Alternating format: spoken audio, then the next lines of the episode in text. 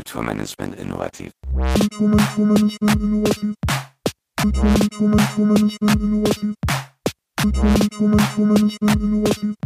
Kulturmanagement innovativ. Herzlich willkommen zu unserem Podcast Kulturmanagement innovativ Kontakt. Ein Projekt der Hamburg Open Online University von und mit Studentinnen des Instituts für Kultur- und Medienmanagement an der Hochschule für Musik und Theater in Hamburg. Mein Name ist Joyce Dietrich. Und ich bin Eva Hüster und heute sprechen wir mit Dr. Robert Peper. Dr. Robert Peper hat angewandte Kulturwissenschaften an der Leuphana Universität Lüneburg studiert. Er promovierte anschließend zum Thema Netzwerke in kulturpolitischen Veränderungsprozessen und hat auch in seinem weiteren Schaffen einen Fokus auf die Forschung an Netzwerken gesetzt.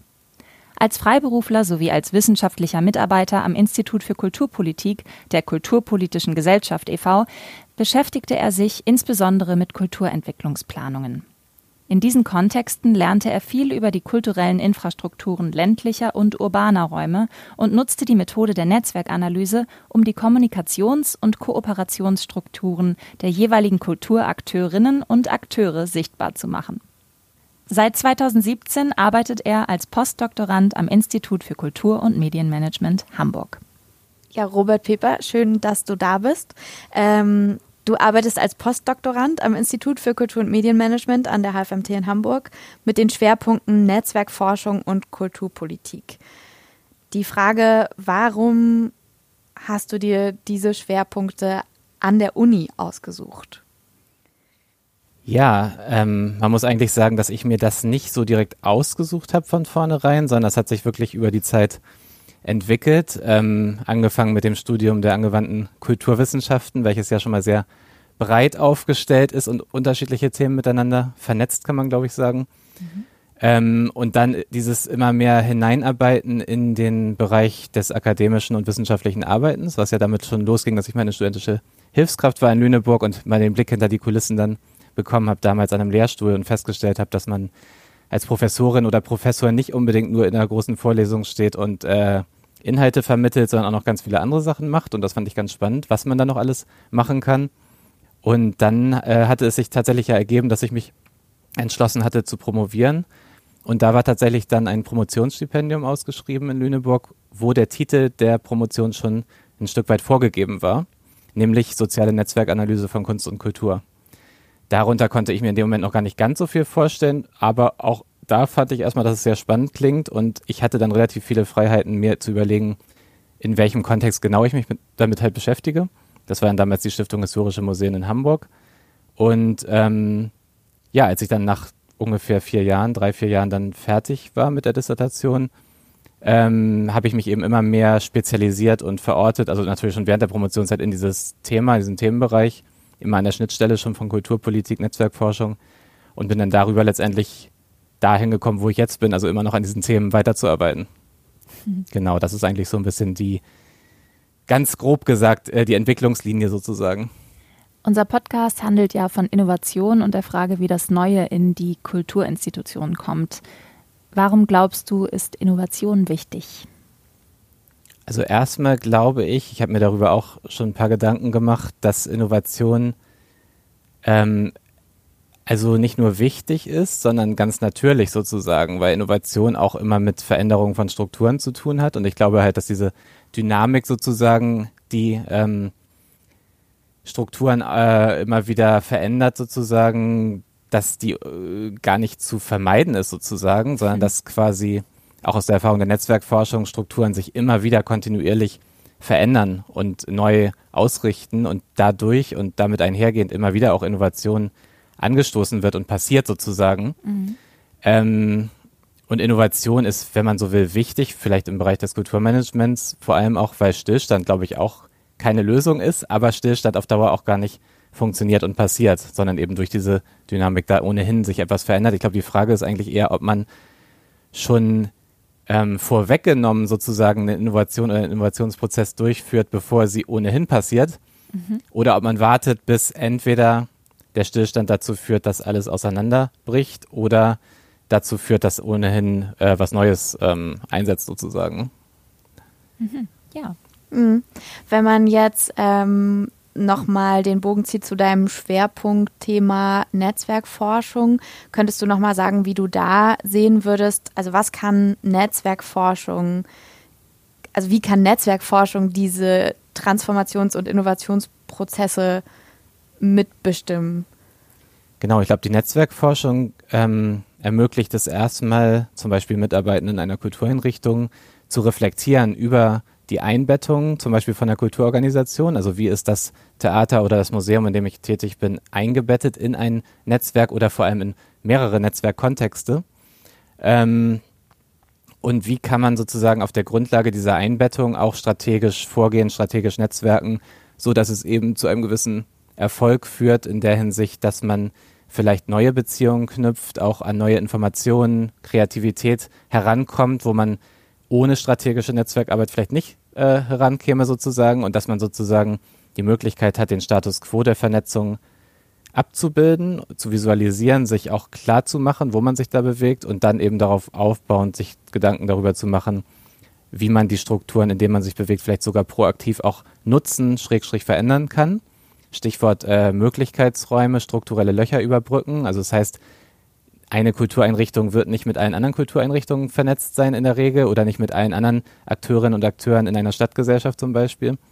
Das heißt, es gibt auch Lücken zwischen diesen verschiedenen Netzwerkclustern und da kann man halt sich Gedanken darüber machen, was passiert, wenn ich jetzt eine Brücke schlage von meinem eigenen engen Dunstkreis weiter zu einem weiter entfernten Teilnetzwerk, was vielleicht erstmal gar nicht so naheliegend etwas mit meinem Thema zu tun hat ähm, und dann aber vielleicht feststelle, dass es da ganz interessante Synergien geben kann und dieses Brückenschlagen und damit Möglichkeitsräume ähm, nutzen sozusagen, die sich auftun in diesem großen, komplexen Netzwerkgebilde. Das ist, glaube ich, das Spannende an der mhm. Netzwerkforschung.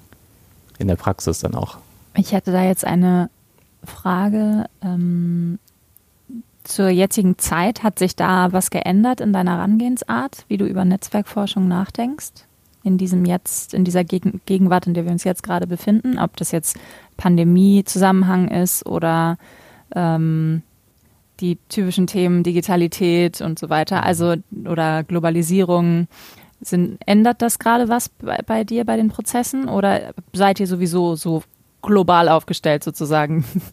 ähm, also was ich ganz spannend finde, ist sozusagen, welche Effekte beispielsweise die Pandemie jetzt auf Beziehungen, Sozialbeziehungen hat und hatte sozusagen. Also wir hatten darüber letztens auch ein Podium, eine Podiumsdiskussion gehabt, ähm, und wenn man da die Netzwerkforschung nochmal zu Rate zieht, die unterscheidet ja erstmal ganz äh, basismäßig sozusagen in starke und schwache Beziehungen. Also wir haben Strong Ties, wir haben Weak Ties.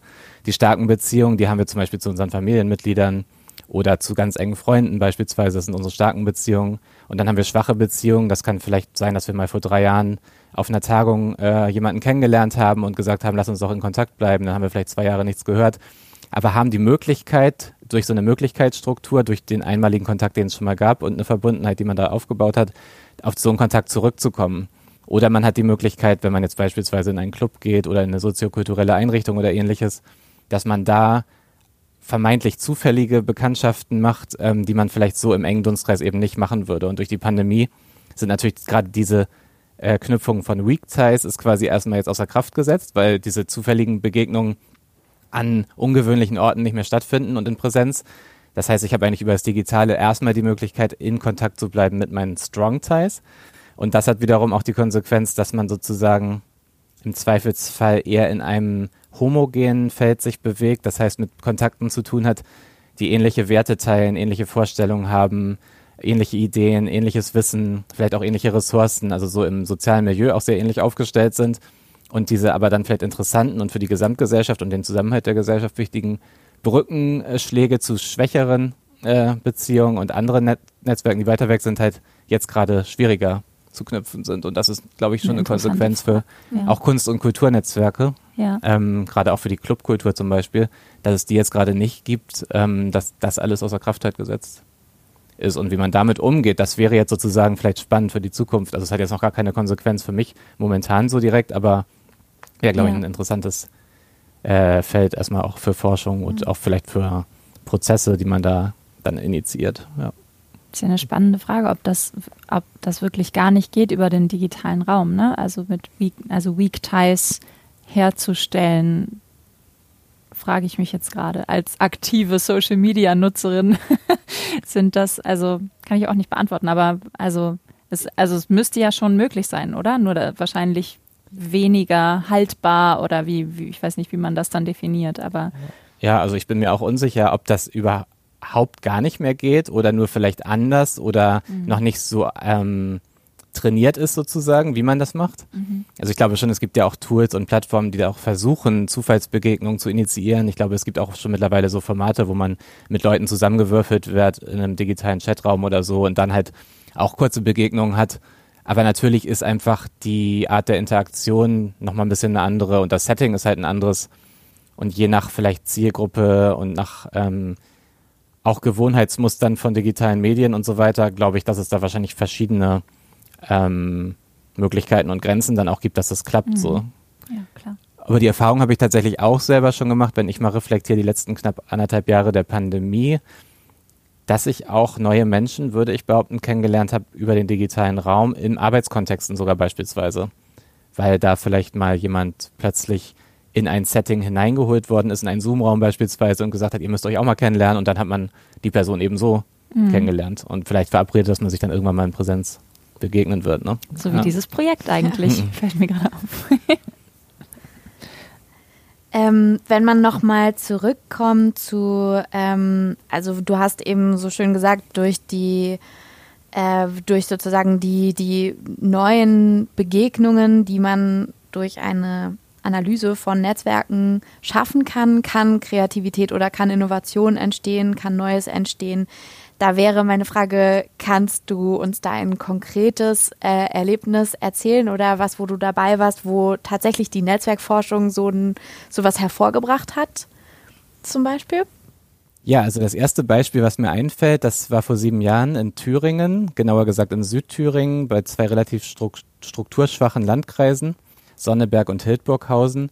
Und da durfte ich sozusagen das erste Mal, damals noch in meiner Promotionszeit, die Methode der Netzwerkanalyse mal sozusagen ausprobieren im Feld der Kulturentwicklungsplanung. Das heißt, man hat mit den Akteurinnen und Akteuren vor Ort ganz verschiedene Dinge gemacht, Workshops durchgeführt, Experteninterviews geführt, ähm, ganz viel Verständigungsworkshops gemacht, um gemeinsam mit Kunst- und Kulturakteurinnen des ländlichen Raumes quasi so eine Art Strategie zu entwickeln und auch konkrete Ansätze zu entwickeln, wie die kulturelle Infrastruktur dort eben ausgebaut werden kann, wie auch wegbrechende Strukturen, zum Beispiel keine Stellen mehr im Kulturamt, weniger Ehrenamtliche, Junge ziehen vom Land in die Stadt, wie man das kompensieren kann. Und da war der Ansatz eigentlich ganz spannend, weil er sozusagen erstmal die bestehenden Kommunikations- und Kooperationsstrukturen ähm, visualisiert und aufgezeigt hat aber auch Konfliktlinien, also woran scheitert es in manchen Stellen auch oder wo gibt es bestimmte Spannungslinien, die auch dafür sorgen, dass etwas nicht weiterkommt oder gebremst wird. Und ähm, ja, mit dieser Analyse konnte man auch Akteure identifizieren, die sehr gut vernetzt sind in dem Landkreis, was aber vielleicht die Kulturverwaltung und Politik gar nicht so auf dem Schirm hatten. Also die haben sozusagen ihre subventionierten Kultureinrichtungen und, und bestimmte Akteure, wo sie wissen, die sind stark vernetzt, die sind gut aufgestellt, aber es gibt vielleicht zum Beispiel auch in der freien Szene oder auch in anderen ähm, Kulturszenen Akteure, die auch sehr gut vernetzt sind, aber das wissen vielleicht Verantwortliche in der Verwaltung gar nicht.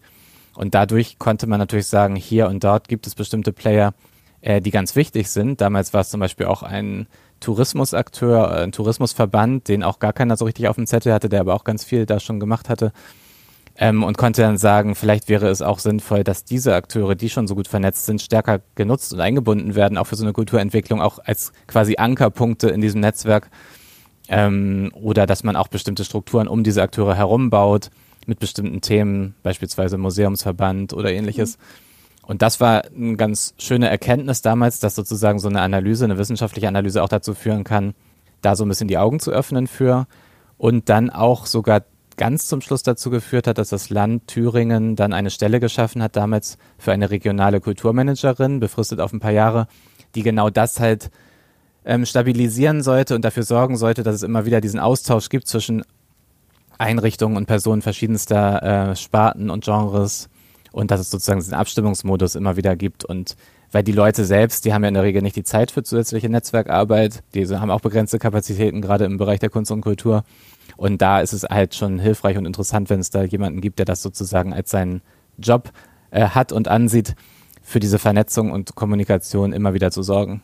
Und ja, das war, so hat sich das dann von dort ausgehend vor sieben Jahren bis heute quasi entwickelt, dass wir immer wieder versucht haben, diesen Ansatz weiterzuentwickeln und auch verschiedene Methoden ausprobiert haben, von qualitativen Interviews und Netzwerkkarten, die wir mit einzelnen Personen zusammen äh, entwickelt haben, bis hin zu jetzt größer angelegten Online-Studien, wo wir die Vernetzung halt quantitativ dann per Befragung abfragen.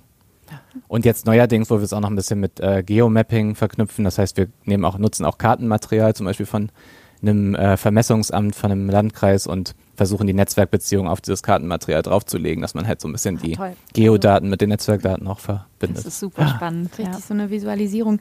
Es scheint mir irgendwie immer, wenn wir, äh, also auch als du in dem Einführungsseminar, was wir bei dir besucht haben im, am Institut für Kultur- und Medienmanagement, ähm, scheint es mir immer so, dass wenn man von Kulturmanagerinnen ManagerInnen als Meister der Zwischenräume spricht, das ist ja so ein Begriff, den du irgendwie mitprägst, ähm, dass es da, dass das eigentlich Kulturmanagement so in Reinform ist, mit dem Verständnis von Netzwerktheorie ähm, oder Netzwerkforschung. Anders als wenn man sich dann irgendwie spezialisiert für Marketing oder so.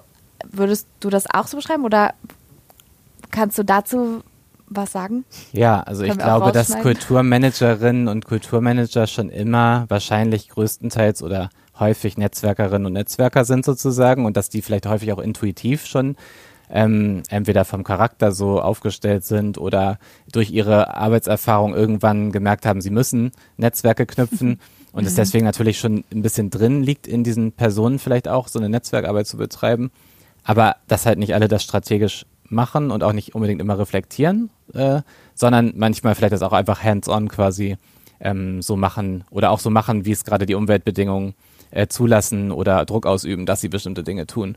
Und deswegen ist es, glaube ich, ganz spannend, wenn man sich verdeutlicht, es gibt auch eine Netzwerkforschung, eine Netzwerktheorie, eine Netzwerkmethode, also verschiedene Ansätze auch in der Wissenschaft, denen man sich da auch bedienen kann, um sich da auch noch mit ein bisschen mehr Know-how darüber auszustatten, wie bestimmte Netzwerkmechanismen und Effekte auch aussehen und funktionieren damit man sozusagen das noch ein bisschen mehr verinnerlicht ähm, und dann vielleicht auf dieser Grundlage auch das eben ein bisschen gezielter und strategischer anwenden kann.